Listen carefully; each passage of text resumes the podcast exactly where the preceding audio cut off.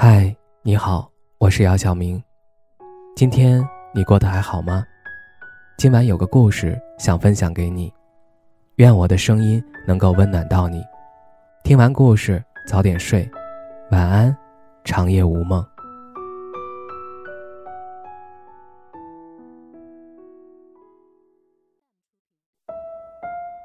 这个学期是自己在学校外面租房的。虽然没有很远，但那条路却不怎么好走。尤其是天黑之后，因为没有多少路灯，不打开手电筒的话，根本看不清路面。所以，为了安全起见，我很少会在晚上出去。偶尔和朋友出去玩，回来晚了，我就会在路口。站一会儿，等到有人，一般都是情侣，也走那条路的时候，我就跟在他们后面。路中间有个一米高的阶梯，每次走到那里，男生都会先跨上去，然后转身把女朋友一把拉上来，而我只能自己撩起裙摆，一边小心走光，一边努力跨上去。我承认，我是羡慕的。我也想有个能陪我走夜路的人，也希望在我碰到阶梯时，会有一只拉着我的手。不过，在那里住了大半个学期之后，我发现我已经对那条路很熟悉了。晚上一个人走，打开手电筒，就没什么可怕的。而那个阶梯也早就可以毫不费力的跨上去了。所有的孤独都可以慢慢习惯。一个人住久了，也会有些副作用。比如周末的时候，如果我不出门，真的可以两天都不说话，而唯一能开口的机会。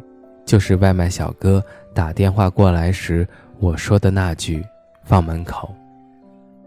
这样的生活太封闭了，以至于到了凌晨三四点的时候，心里会有种肆虐的感觉，好像能有人和我聊聊天。所以，我是怕孤独的吧？但不知道为什么，每当身边的朋友问我：“你一个人住？”不会感到孤单吗？我总会回答：“不会呀，一个人挺自在的。”我不想承认自己怕孤独这件事儿，它让我觉得自己很矫情。就像有次和他聊天，他说莫名享受一个人看电影的感觉。我心里在想，一个人看电影是很好，但我。还是想你陪我看。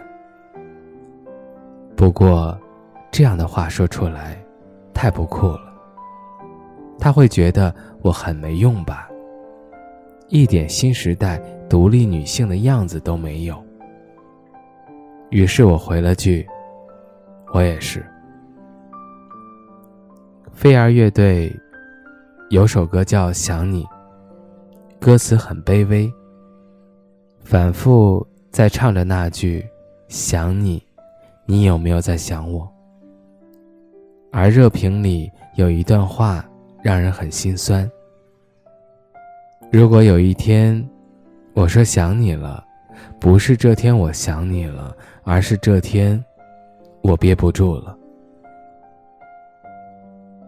不知从什么时候开始，我们连“想你”这么简单的话都要忍住不说了。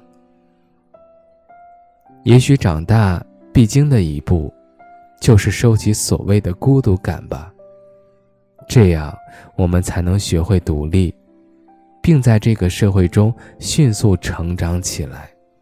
所以，我们变得不敢承认自己的无助和依赖，亲手捏碎了心里那点想念，甚至在临近崩溃的时候，都没有勇气说一句。你陪陪我，好不好？